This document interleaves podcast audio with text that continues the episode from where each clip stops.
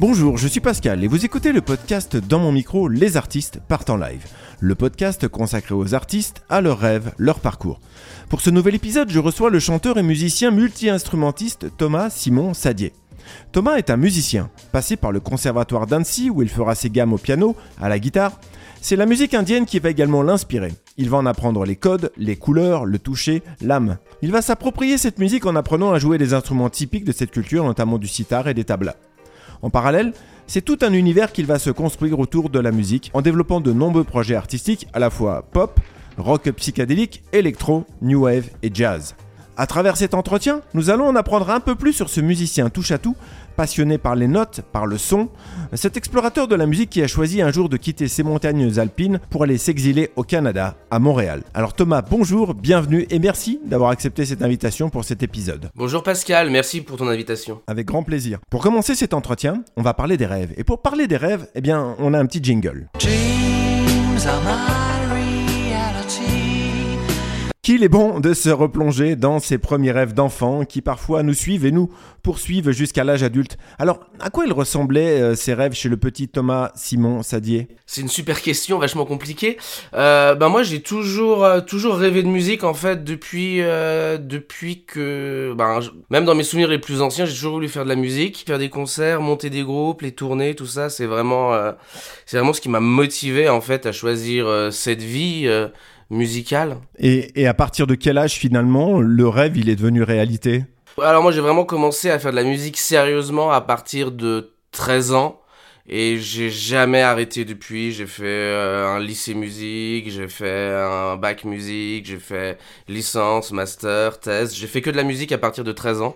Donc euh, voilà, vivre ses rêves si on peut dire. Bah, on, va, évoquer justement euh, ton parcours artistique dans la musique. Je le disais donc en introduction, tu es passé donc par les bancs du conservatoire classique à Annecy pour apprendre le piano, la eh guitare. Et puis par la suite, c'est la musique indienne que tu as envie d'explorer. Alors bah justement, parle-moi de ce parcours musical et, de ses influences. Comment il s'est construit ce chemin à travers la musique? Waouh, euh, c'est une bonne question ça qui va demander quelques heures. Alors, j'arrive pas à choisir une musique, j'arrive pas à choisir un style, j'arrive pas à choisir un instrument en fait. J'ai dévoré la musique dès que j'ai commencé, tout m'a intéressé, la guitare, la basse, le piano.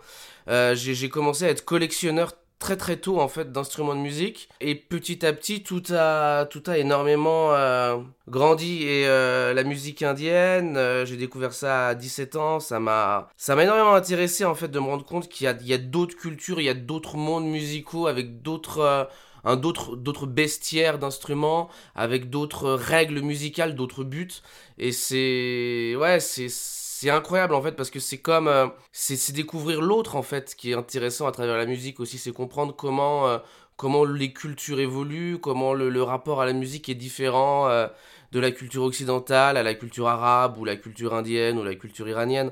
C'est extrêmement, extrêmement intéressant en fait. Moi, c'est ce que j'aime. Et ben justement, qu'est-ce qui t'a attiré dans cette musique indienne? Alors, je, te raconter, je te raconter une très belle histoire. Euh, j'étais fou amoureux de la prof de français quand j'étais en première. Euh, et un jour, elle m'a dit, moi j'adore la musique indienne. Et moi j'ai dit, ah mais je sais jouer du sitar indien. Ce qui n'était pas vrai, évidemment. Et du coup, elle me dit, bah faudrait que tu ramènes ton sitar un jour. J'étais là, ouais, je lui ai ramené. Et du coup, j'ai fait un stage chez un luthier qui s'appelle Lucas Heuve, qui est luthier à Ville-Lagrand, qui est un de mes meilleurs amis. Et il, connaissait un, un, un, gars qui vendait des sitars et qui donnait des cours de sitar. Donc en fait, j'ai pris des cours de sitar et j'ai appris cette musique uniquement pour essayer de séduire la prof de français. Ça, ça a pas marché malheureusement parce que si j'avais réussi, j'aurais été président de la République française. Mais voilà, tu vois, ça a commencé comme ça sur un, sur un quiproquo, un malentendu. Et en fait, je me suis, je me suis super intéressé à ça parce que du coup, j'étais plus le guitariste du lycée, tu vois, j'étais, je jouais d'un truc hyper étrange, gigantesque, avec 17 cordes que personne ne comprenait. Et, euh, voilà, j'avais ce côté euh, hippie qui jouait du sitar à 17-18 ans. Et, euh, et j'ai continué, en fait, je, suis devenu euh, assez dingue de cet instrument que j'adore utiliser. Maintenant, j'ai des, des sitars électriques que j'utilise avec des pédales d'effet de guitare, euh, de la wah-wah, du délai, ça crée des sons, ça crée des sons super cool. Et ouais, et donc voilà, ça a commencé comme ça pour séduire la prof de français. Qu'est-ce que tu épuises comme inspiration dans cette musique indienne? En fait, il y a une énorme différence entre la musique indienne et la musique occidentale sur, sur plein de points. Mais en fait, nous, par exemple, pour donner un indice de comparaison, nos instruments sont très compliqués à apprendre. Mais notre système musical est assez simple en fait. Quand tu regardes une chanson, c'est trois accords, euh, la mineur, sol, do, tu vois, c'est des trucs assez simples en fait en général. Alors qu'en Inde, c'est totalement différent. Les instruments sont très faciles à apprendre, c'est pour ça que beaucoup de musiciens indiens sont multi-instrumentistes. Mais leur système musical, qui a plusieurs millénaires et d'une complexité assez dingue, il y a des mélodies extrêmement euh, émotives, mais extrêmement savantes, extrêmement euh, calculées. Donc c'est extrêmement intéressant quand j'ai plus d'idées musicales, quand je, je sais plus quoi faire pour, euh, pour mes chansons ou d'autres genres, je vais puiser dans la musique indienne euh, certaines gammes, certains rythmes qu'on appelle les talas. Parce qu'en fait, en Inde, ils ont des rythmes qui vont de 3 temps jusqu'à 103 temps, avec d'autres marqueurs euh, rythmiques, d'autres accents, d'autres temps forts. Et c'est extrêmement intéressant parce que c'est extrêmement riche, donc tu t'ennuies t'ennuies jamais, il y a toujours un truc à récupérer. Et dans tout ton parcours musical, est-ce qu'il y a des artistes qui ont été pour toi des vraies influences? Ah ouais, moi il y a des trucs, euh, il y a des trucs qui m'ont retourné quoi. Ben comme tout le monde, c'est quand t'es ado, euh, Kurt Cobain, euh, ça change ta vie quoi. Quand j'ai acheté le disque Nevermind et que je l'ai mis dans le lecteur CD pour la première fois, ça a été un tournant important.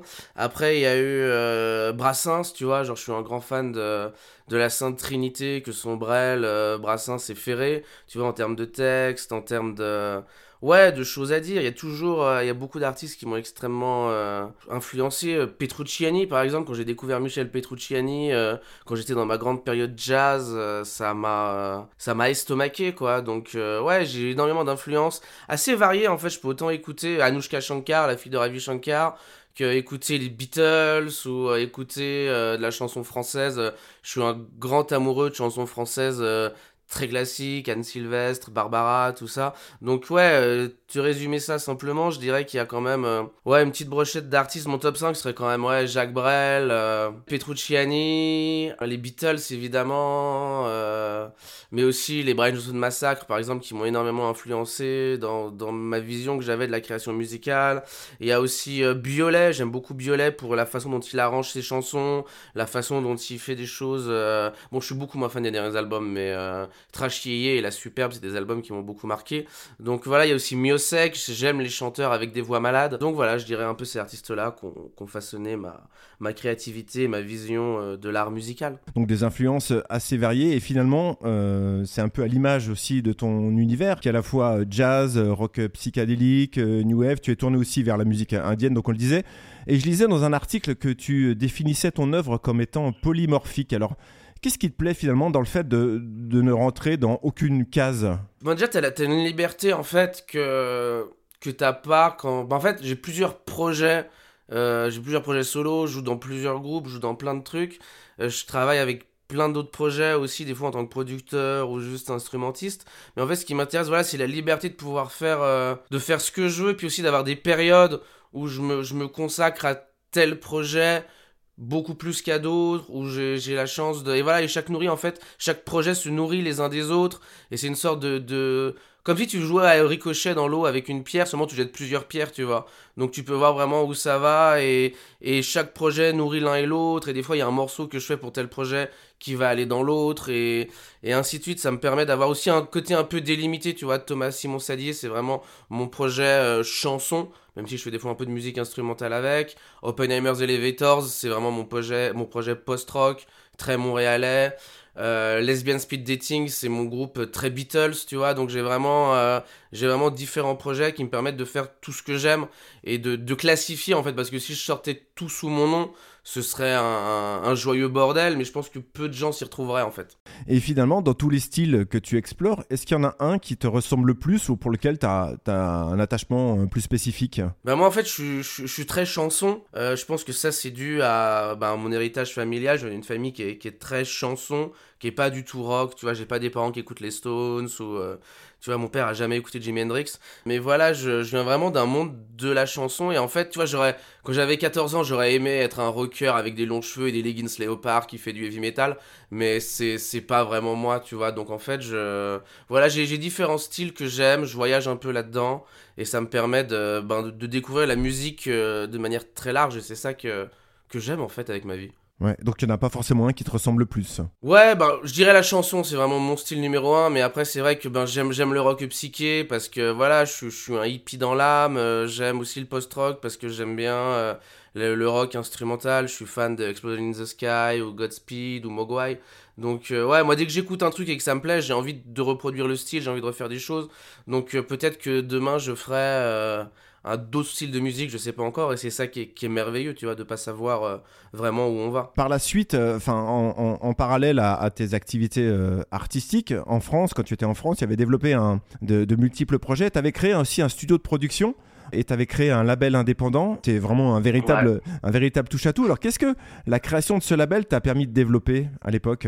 En fait, euh, le, but, ben, c'était un label qui s'appelait PTP Records. Euh, le but, c'était vraiment de... Ben, moi, j'étais basé à côté de La Roche-sur-Foron. Euh, le but, c'était vraiment de développer ben, voilà, la, la musique dans la vallée de l'Arve. Parce que je trouve qu'il y a... Je trouvais et je trouve toujours qu'il n'y a pas de, labels qui font du, ce qu'on appelle du artiste et développement. Les Anglais sont, sont, très forts pour ce genre de trucs, ils ont beaucoup de, de mini-labels qui ont pour but de développer des artistes, tu vois, de leur donner des cours, leur apprendre, leur faire faire des petites scènes à gauche, à droite. Amy Winehouse, par exemple, elle est passée par ce genre de trucs. Euh, et je trouve qu'il n'y a pas ça chez nous, tu vois, il n'y a pas de... Il y a personne qui prend les artistes par la main pour leur expliquer euh, comment répéter, comment améliorer leurs chansons, comment euh, comment tourner, comment booker, comment développer un projet. Et moi voilà, j'avais créé ce label PTP Records euh, avec mon meilleur ami euh, pour, voilà pour faire ça, pour combler ce vide en fait. Et parce qu'en fait en Haute-Savoie, on a une et surtout dans la vallée de l'Arc, on a une énorme concentration d'artistes, on a une grosse concentration de gens qui veulent faire des choses et tout.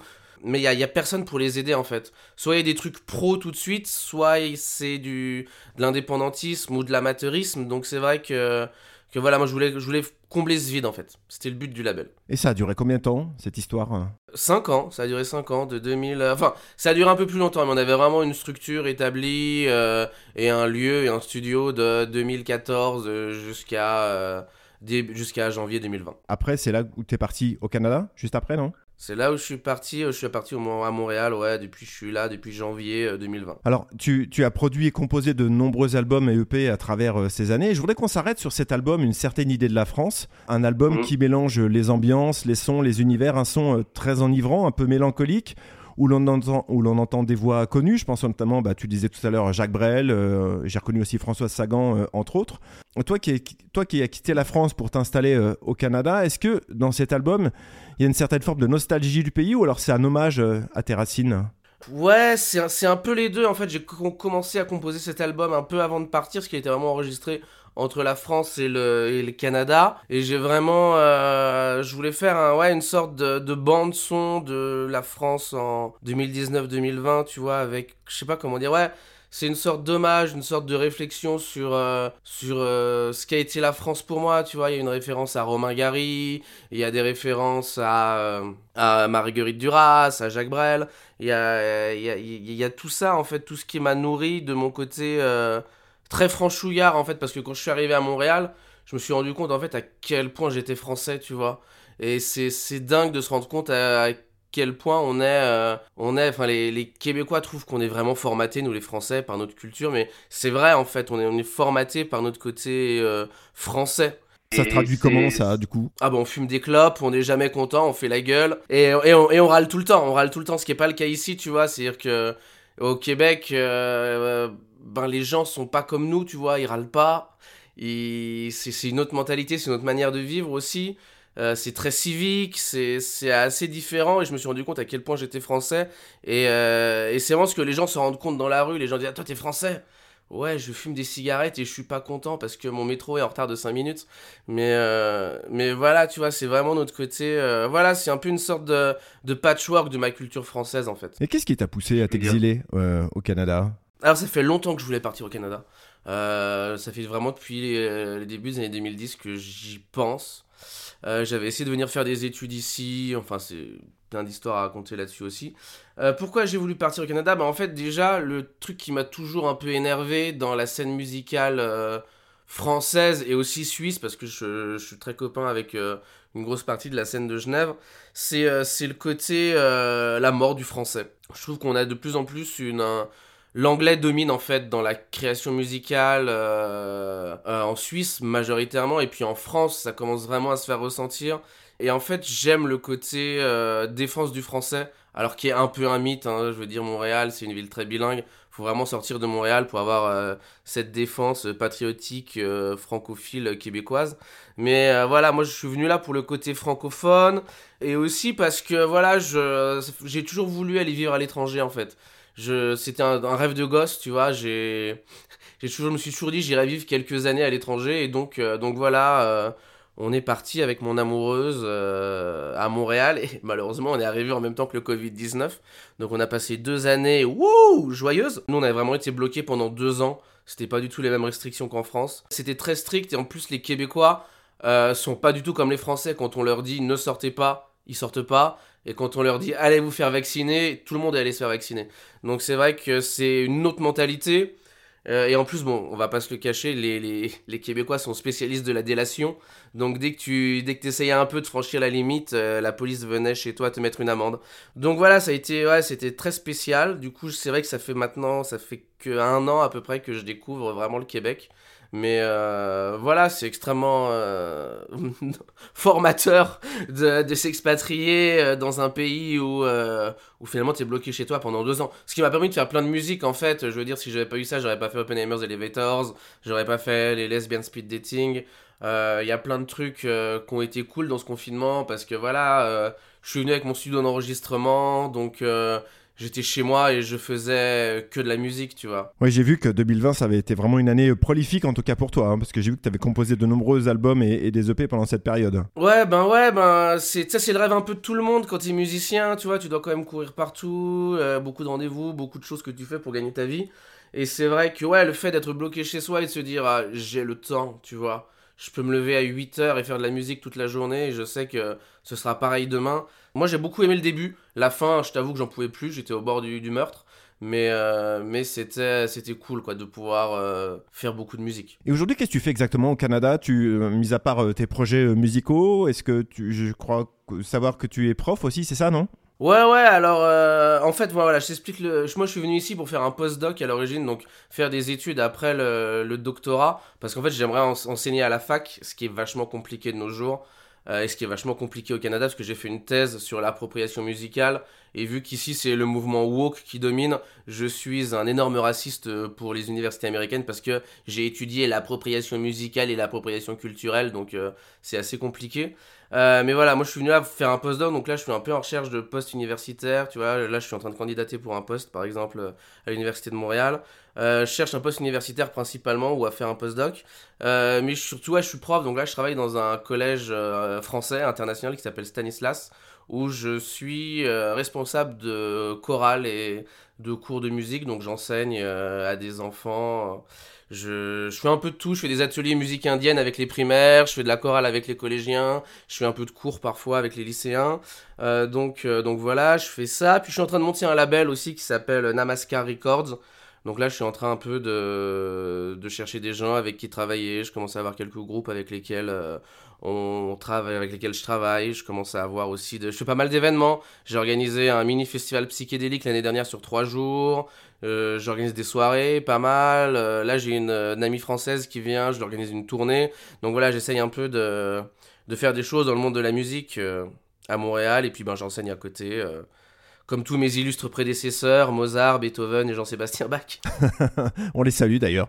Oui, j'espère qu'ils vont bien. Bah, j'espère bien.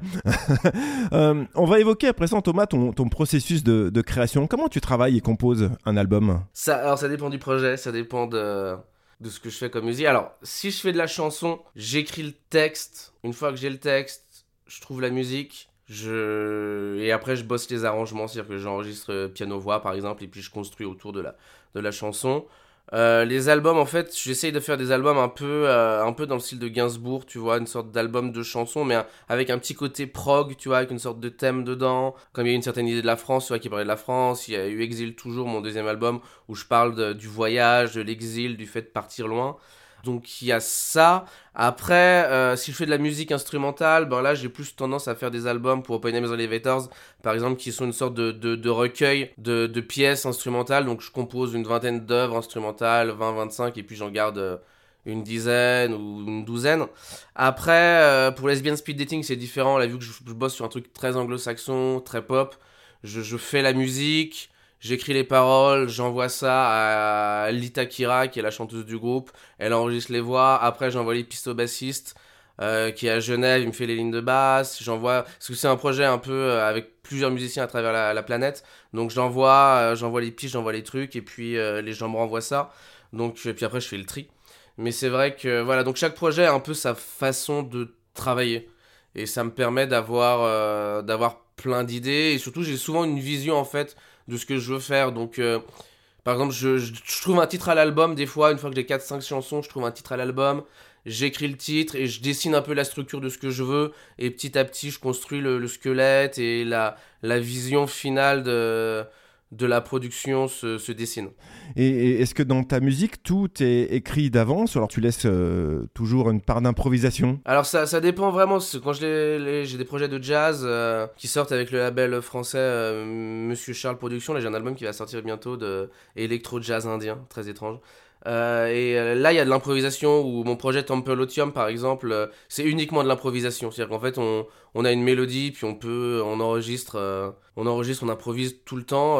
donc il y, a, y a de tout, tu vois. Il y a autant des parties très écrites, très arrangées, que des trucs ultra libres où on sait pas où on va, mais on y va quand même. Préparant cette interview, et je pensais à, l'improvisation parce que j'ai écouté l'album de musique indienne euh, The Indian Jazz euh, avec euh, The Indian Jazz Corporation. L'album c'est Swing Raga Experience, hein, c'est ça? Ouais, ouais, ouais, c'est ça. Et alors moi je connaissais pas du tout cet univers, donc j'ai pris plaisir vraiment à l'écouter et, il, sonne, il sonnait vraiment très très bien. Je trouvais que euh, la rythmique était assez impressionnante. J'adorais, euh, j'ai beaucoup aimé le batteur en fait, le jeu du batteur qui était quand même, qui était très fin en fait comme jeu et c'était très agréable à écouter. Ben c'est c'est un de mes délires, tu vois, de mélanger. J'aime bien le jazz, le bebop et mélanger ça avec de la musique indienne vu qu'il y a pas grand monde qui le fait. Euh, voilà, j'ai un super saxophoniste Oji qui joue dessus, un très bon bassiste. Donc ça m'a vraiment permis d'avoir ouais, ce disque instrumental à la fois étrange mais extrêmement familier et puis euh, très estival en fait. Je trouve que c'est un disque que tu peux écouter euh, sur l'autoroute en allant dans le sud de la France pour les vacances, ça passe trop bien quoi. Et euh, je repensais aux albums instrumentaux, tu le disais tout à l'heure, est-ce que quand tu décides de faire un album, tu sais déjà si ça va être un album instrumental ou comment tu, tu, choisis? Ouais, ouais, moi je, je, je sais déjà d'avance ce que je fais en fait. Donc j'ai des dossiers sur mon ordinateur et je mets dedans chaque chanson par rapport à, là où ça va, et puis après je fais le tri quoi. Alors est-ce que parmi tous ces albums et, ces EP que tu as créés, il y en a un qui, a une saveur, une saveur un peu particulière ou qui est un peu plus symbolique? Ouais, enfin ouais, il y en a plein parce que c'est des c'est des moments de ma vie en fait, tu vois, c'est euh, tu sais, on dit que l'homo sapiens c'est l'être qui se raconte, mais c'est euh, c'est un moyen pour moi de raconter euh, des, des, moments de ma vie, de raconter des, des sensations que j'ai eues, des, des impressions. Donc ouais, ils sont tous un peu importants pour moi. Certains sont, ben ouais, une certaine idée de la France. C'est un album, euh, j'ai beaucoup travaillé dessus. Tu disais ce disque de jazz euh, indien aussi, c'est... Euh, voilà, celui-là a une saveur particulière parce qu'en fait il est sorti sur le label d'un de mes profs à l'université. C'était mon prof de mixage, Fabien Lelarge, qui a son label Monsieur Charles, qui est un label de jazz qui est un sous-label de Believe, donc c'est quand même un gros truc, tu vois. Je suis content d'avoir. Et voilà, et, et c'est, cool pour le petit étudiant que j'étais, qui était très mauvais en mixage, hein. parce que quand je suis arrivé, tu vois, je viens quand même de Haute-Savoie, les montagnes, euh, c'est pas le pays où tout le monde mixe, où on t'apprend ce genre de choses, donc j'étais très mauvais, et voilà, et c'est une sorte de, consécration de. Tu vois, ça fait plaisir aux jeunes étudiants que j'étais, qui se prenaient des mauvaises notes en mixage, de se dire que ton prof de mixage sort tes albums euh, dix ans après, quoi. Ouais, c'est une belle reconnaissance. On va parler de la scène à présent et euh, du contact avec le public. Quels sont les projets musicaux que tu aimes faire vivre euh, sur scène? Euh, Ben là, je fais pas mal de concerts ce mois-ci sous mon nom en tant que chanson. Tu vois, je joue tout seul avec j'ai un looper, un ordinateur. Mon ordinateur lance des nappes de synthé et des beats, des beats électroniques et je loupe par-dessus de la basse et de la guitare et je chante. Donc ça c'est mon projet chanson que je joue maintenant au Canada. J'ai pas mal de shows, je t'avoue, je suis assez content. J'en ai deux ce week-end, vendredi, samedi. J'en ai quatre la semaine prochaine. Mais euh, j'ai aussi Tempelotium avec lequel je joue beaucoup. Tempelotium, ça a énormément de succès au Canada. Tu vois, tout le monde est assez. Euh, trouve ça assez génial ce qu'on fait, notre trio instrumental de musique zen. En plus, on joue avec des films. Donc les gens, ça les met vraiment dans un état d'esprit. Euh, assez sympa. voilà, le, contact est complètement différent, faut savoir, entre la France et le Canada.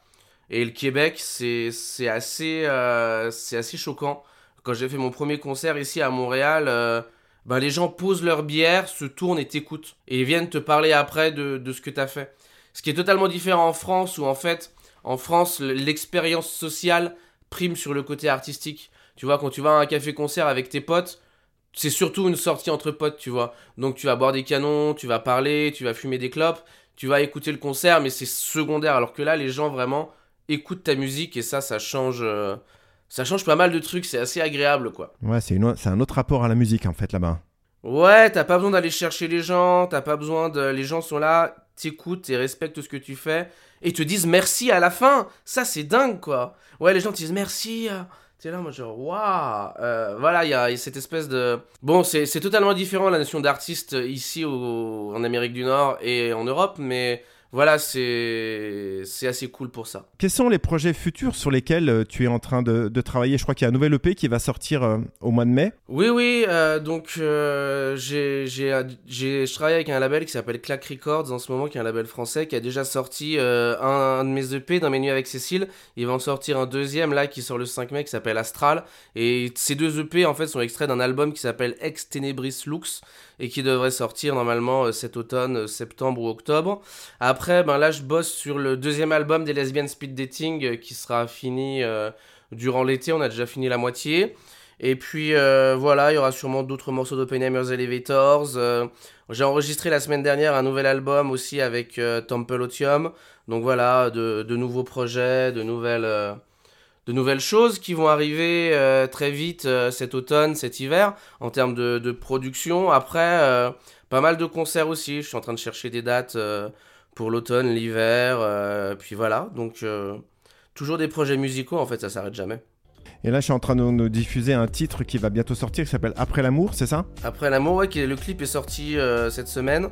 Euh, et euh, le, tout ça sortira en digital euh, le 5 mai. Donc effectivement ta musique est à retrouver donc sur les plateformes et puis tu as, des supports physiques aussi pour retrouver ta musique ou c'est uniquement sur les plateformes? Ouais j'ai quelques, j'ai quelques supports physiques mais disponibles voilà de la main à la main après les concerts. J'ai quelques CD, je, je réfléchis à sortir des vinyles donc je cherche un peu des labels avec qui faire ça. Mais c'est vrai que c'est pas facile euh, transatlantiquement d'envoyer des vinyles parce que c'est fragile. Mais euh, donc voilà, moi je suis, très digital en fait. Je suis vraiment arrivé dans la musique au moment où est sorti euh, Deezer, Spotify. Donc je suis assez pro-digital parce que moi c'est écologique. T'as pas à te balader avec plein de CD, les gens peuvent t'écouter dans le monde entier. Donc pour l'instant, c'est vrai que je mise. voilà. T'as l'énorme inconvénient aussi d'être noyé dans la masse des artistes de Spotify mais t'as quand même euh, voilà cet avantage que voilà quelqu'un va écouter par exemple cette interview, va vouloir écouter ma musique et en deux secondes il va me trouver. Et c'est vraiment euh, c'est un super avantage. Ouais, carrément. Donc du coup, j'imagine que tu écoutes la musique sur les plateformes. Et quel est le, dernier artiste que, que tu as écouté récemment? Euh, Alors moi, en ce moment, je suis fan à fond de deux artistes, c'est deux pianistes.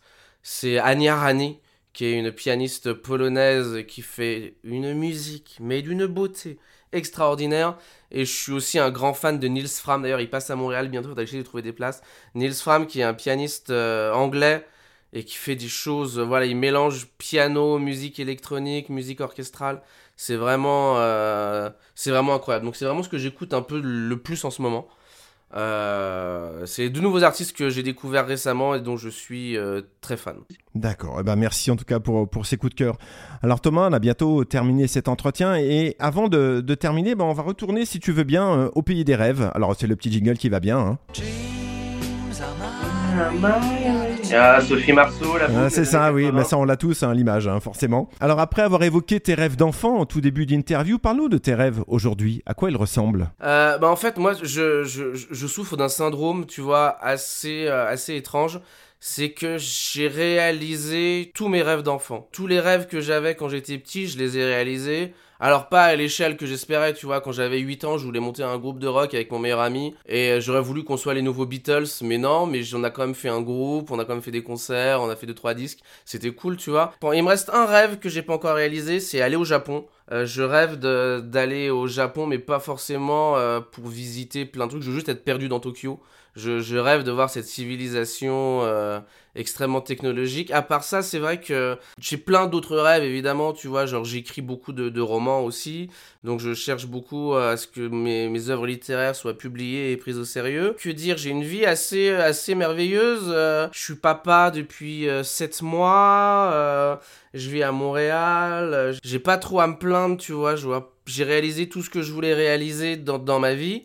Je sais pas pourquoi j'avais, ça, j'avais une sorte de petit, tu vois, très petit, à 8-9 ans, j'avais une sorte de to-do list de trucs à faire et je les ai faits. Quand j'ai fait, quand j'ai réalisé tout ça, j'ai eu une grande période de dépression aussi parce que tu. Que faire après, tu vois?